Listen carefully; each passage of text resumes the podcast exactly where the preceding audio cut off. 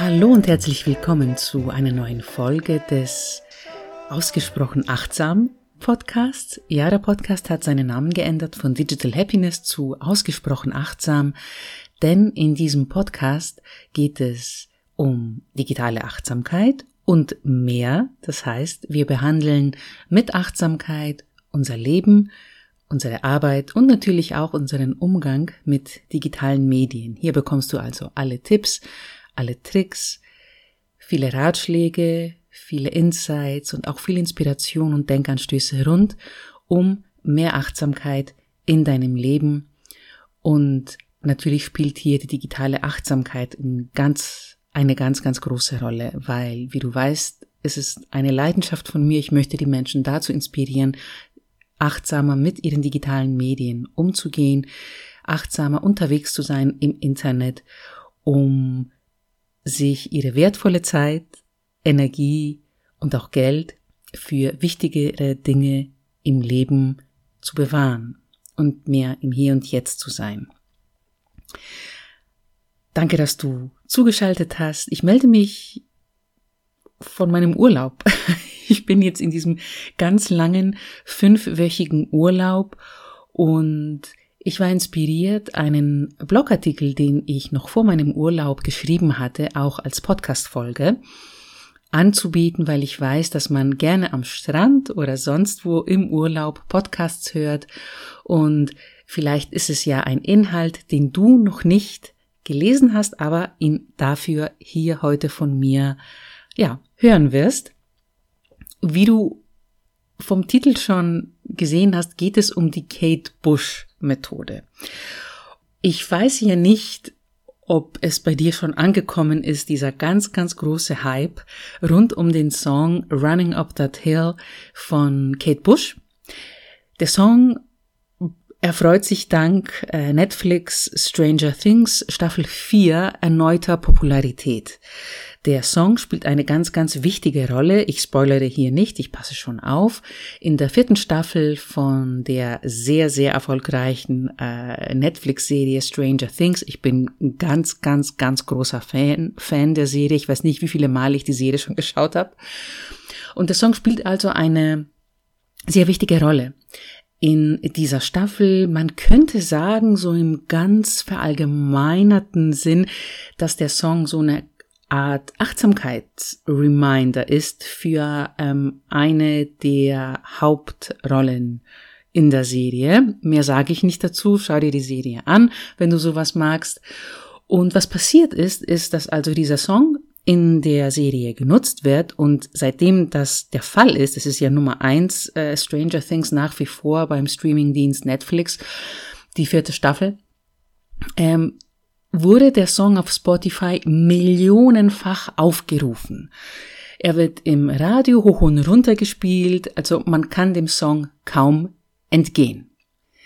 Seit seinem großen Erfolg, seitdem also der ähm, Song gespielt wurde, das erste Mal in der Netflix-Staffel, ähm, damals, als ich, was heißt ja damals, vor einem Monat, als ich den Blogartikel geschrieben habe, war er auf Platz eins der Spotify Charts Global, heute, einen Monat danach, Platz fünf und Platz 4 in Deutschland heute Platz 11. Also er hält sich wacker, wurde, ich glaube, fast über oder knapp über 500 Millionen Mal gestreamt. Das muss man sich erstmal vorstellen.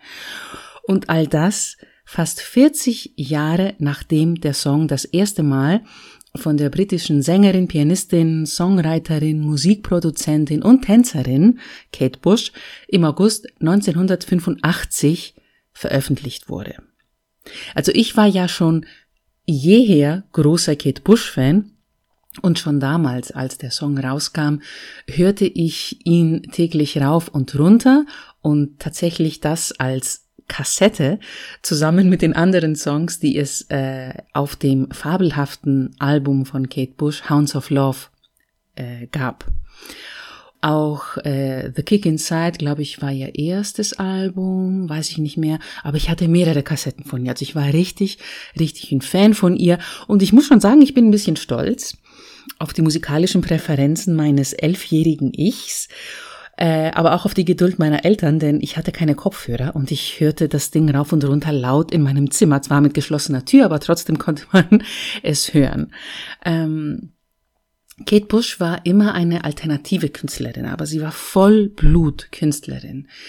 Und das merkt man, wenn man ihre Musik und aber auch ihren Weg über die Jahre verfolgt.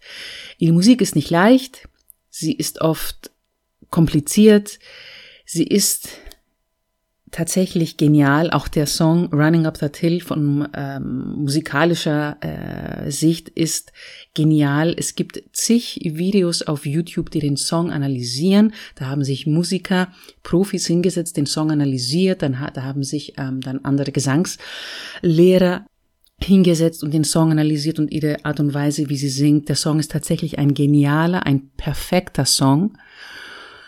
Und ja, ihre Musik ist herausfordernd und bleibt auch lange im Kopf hängen. Ihre Texte sind nicht zufällig. Es ist tatsächlich Kunst, was sie da macht.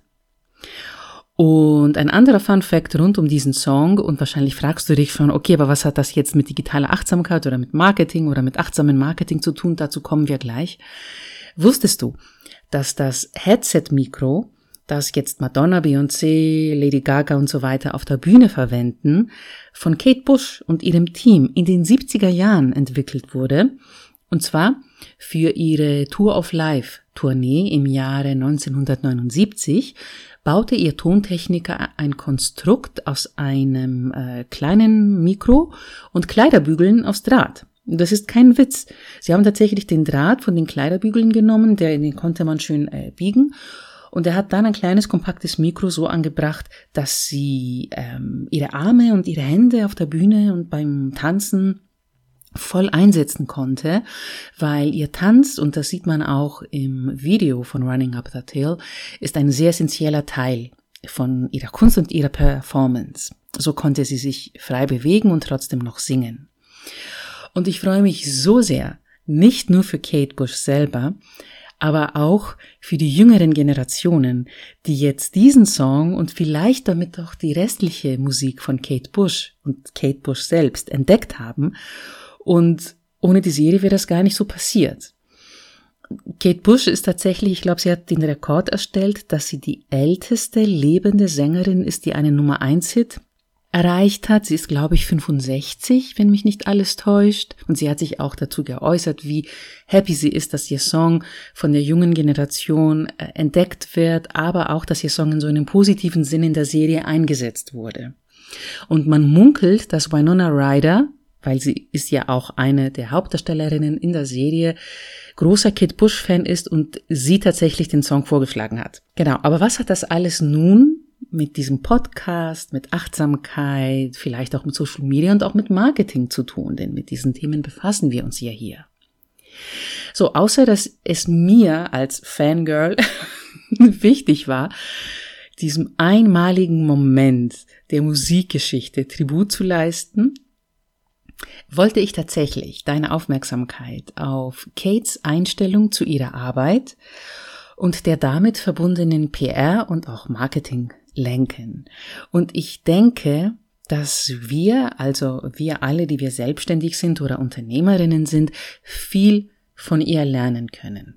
Und zwar, während ihrer ganzen Karriere, seit dem ersten Album, genau, The Kick Inside im Jahre 1978 bis heute, hat sie nur zwei Konzerttourneen durchgezogen. Und überhaupt hat sie die Öffentlichkeit vermieden, besonders auch nach der Geburt ihres Sohnes, da sah man sie fast gar nicht ähm, im Fernsehen oder sonst wo.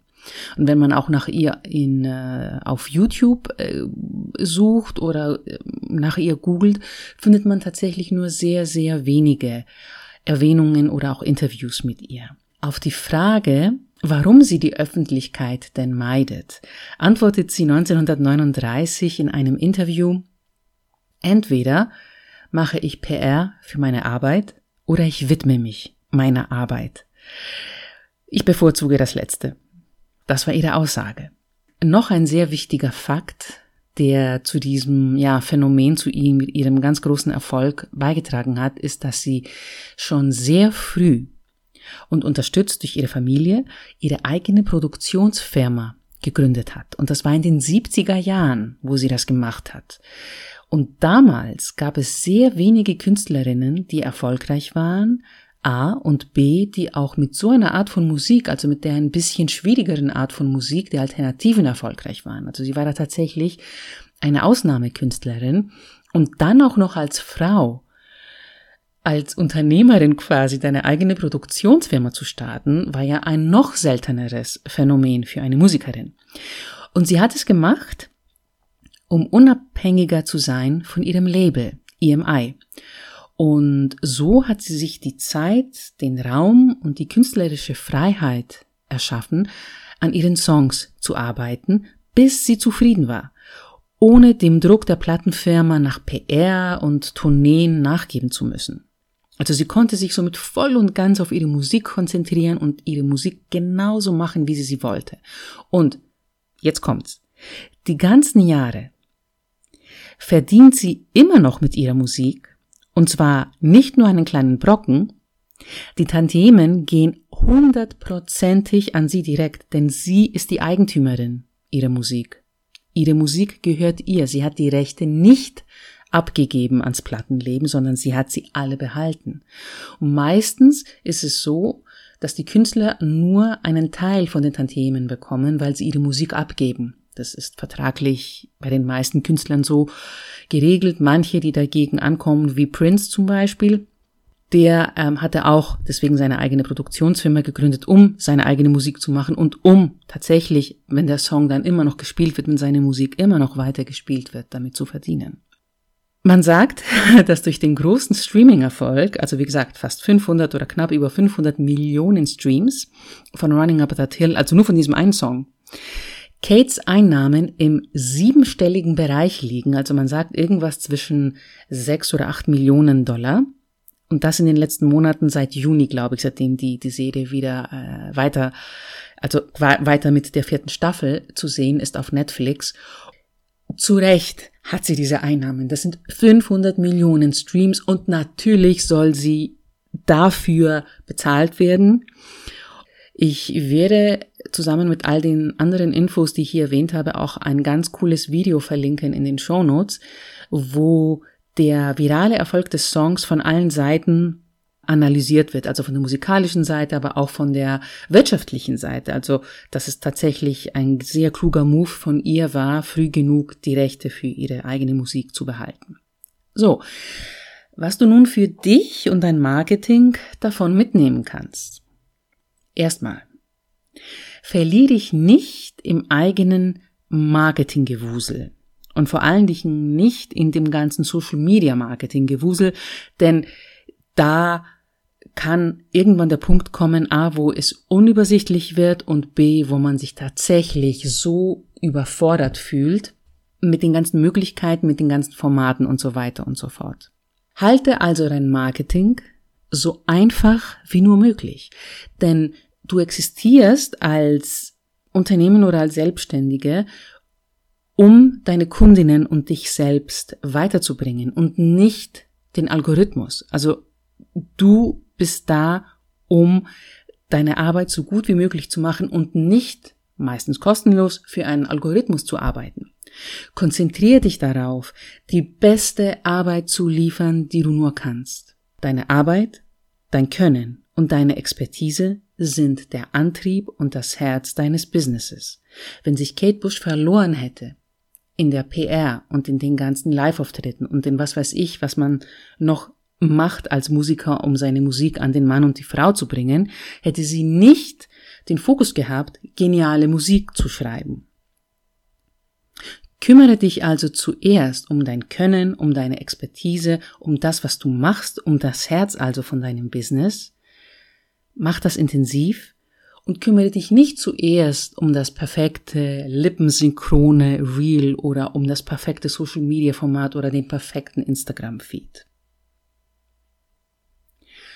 Und der zweite Punkt, den du hier mitnehmen kannst, ist, das ist nicht das erste Mal, dass ich es erwähne, aber das zeigt dieses Beispiel sehr gut, mach dein Business nicht komplett abhängig von fremden Plattformen. Und wie man so schön sagt, und ich bin nicht die Einzige, die diese Metapher nutzt, bau dein Haus nicht auf fremdem Boden auf. Investiere in deine eigene Webseite und in andere Präsenzen, die dir gehören, wo du mehr oder weniger die Kontrolle hast und die du so weit wie möglich beeinflussen kannst, wo du nicht abhängig bist von irgendwelchen Algorithmen, die sich jeden zweiten Monat irgendwas anderes einfallen lassen. Das heißt, kümmere dich um deine Webseite, um deine E-Mail-Liste, vielleicht hast du einen Podcast oder einen Blog oder du bietest Kurse an oder machst Events. Denn Instagram und TikTok sind vielleicht heute heiß und morgen ist es ganz was anderes. Dein Business aber bleibt und die Energie und die Zeit und das Geld, das du auch in dich selbst und dein Business und deine eigenen Plattformen investieren kannst, bekommst du immer um ein Vielfaches zurück. In Social Media, in Instagram, in TikTok, Facebook, was weiß ich, investierst du viel und du erstellst kostenlos Content für diese Plattformen und der Return on Investment kann manchmal sehr schwierig sein, ihn festzuhalten. Und vielleicht gibt es auch, auch keinen konkreten. Das ist bei deinen eigenen Plattformen ganz anders. Hier kannst du nachhaltig aufbauen, hier kannst du nachhaltig Awareness schaffen und hier kannst du auch nachhaltig Kunden erzeugen. Dein Business also bleibt, im Vergleich zu anderen Plattformen, die es heute gibt und morgen nicht. Und vielleicht bleibt dein Business auch für die nächsten 40 Jahre. Bei Kate Bush hat es auf alle Fälle funktioniert. Mich hat der Erfolg von Kate Bush tatsächlich inspiriert, darüber nachzudenken, was sie anders gemacht hat als andere Künstlerinnen. Und deswegen wollte ich das für dich so heute aufgreifen. Ich hoffe, es war für dich greifbar genug und auch informativ genug und vielleicht bist du auch ein bisschen inspiriert, um ja deinen eigenen Weg zu gehen.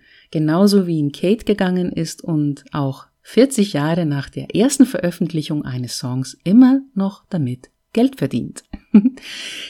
und wenn du deinen eigenen Weg gehen möchtest und dabei vielleicht Unterstützung brauchst, dann kannst du sie vielleicht in meiner Membership finden in meiner Mitgliedschaft, die im Oktober 2022 startet. Sie heißt SAM. SAM steht für Simplify, Automate, Meditate. Und in dieser Mitgliedschaft finden sich Gleichgesinnte zusammen. Das heißt auch andere Unternehmer und Unternehmerinnen genauso wie du, die einen achtsameren Weg einschlagen möchten in ihrem Marketing, in ihrem Social Media Marketing, aber auch in ihrem Leben. Alle Infos rund um Sam bekommst du über den Link in der Bio. Die ersten 15, die sich anmelden, sind auch automatisch Gründungsmitglieder und bekommen den speziellen Preis von 29 Euro im Monat ein Leben lang, quasi solange die Mitgliedschaft besteht und dürfen auch über die Themen, die monatlichen Themen mitentscheiden, um die es in den Lives gehen wird. Alle Infos, wie gesagt, über den Link in den Show Notes habe ich vorhin in der Bio gesagt, tut mir leid. und auch Fragen, die ich oft gefragt bekomme rund um die Mitgliedschaft, werden über den Link auf der Webseite beantwortet. Meld dich gerne, du kannst dich in die Warteliste eintragen und du äh, bekommst dann als Erster oder Erster Bescheid, wenn die Tore geöffnet sind und, dich, und du dich dann offiziell registrieren kannst. Ich würde mich freuen, dich zu sehen. In diesem Sinne wünsche ich dir einen nach wie vor schönen August oder schönen Urlaub, was auch immer du gerade tust. Und ich melde mich mit einer neuen Folge ganz bald. Ich weiß nicht genau wann. Wir haben hier meistens einen zweiwöchigen Rhythmus. Ich hatte gesagt, ich veröffentliche keine Folge im August, aber wie gesagt, ich war inspiriert, ich hatte Lust und hier ist sie. Bleib gesund, halte die Ohren steif, bleib achtsam und bis zum nächsten Mal. Bye bye und Servus.